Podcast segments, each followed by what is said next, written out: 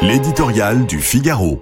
époustouflant par Yves Tréhard. Il fallait un vainqueur et un vaincu. C'est la loi du sport. Au bout du suspense et des tirs au but, l'Argentine a donc triomphé. Après un match qui restera dans la légende, ce sont Léo Messi et ses amis qui ont accroché une troisième étoile sur le maillot de l'Albi Céleste.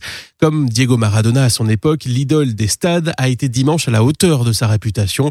Il est plus que jamais la fierté de tout un peuple. Quant à son pays, plongé dans une interminable crise économique, il peut savourer un moment de bonheur. Le football y est souvent plus qu'un sport. À l'approche de Noël, cette Coupe du Monde est un magnifique cadeau.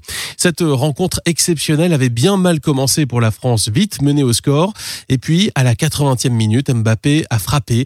Et une, et deux, et trois fois pour réveiller des bleus jusque-là absents, transparents, inexistants. Il a sonné la révolte pour un final renversant exaltant, époustouflant.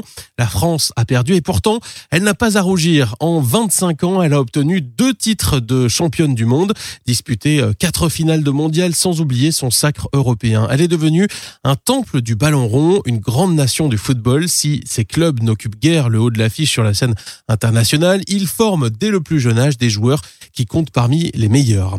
À l'heure des compétitions entre nations, certains d'entre eux décident de défendre les couleurs de leur pays d'origine comme le Maroc qui profitent de leur talent. Les autres, Français, enfile la tunique du coq gaulois et cela donne Kylian Mbappé, Antoine Griezmann, Hugo Lloris, Didier Deschamps aussi, l'ancien capitaine des Bleus devenu un entraîneur d'exception, l'un des seuls au monde à avoir gagné le trophée sur le terrain et comme sélectionneur. Chapeau l'artiste.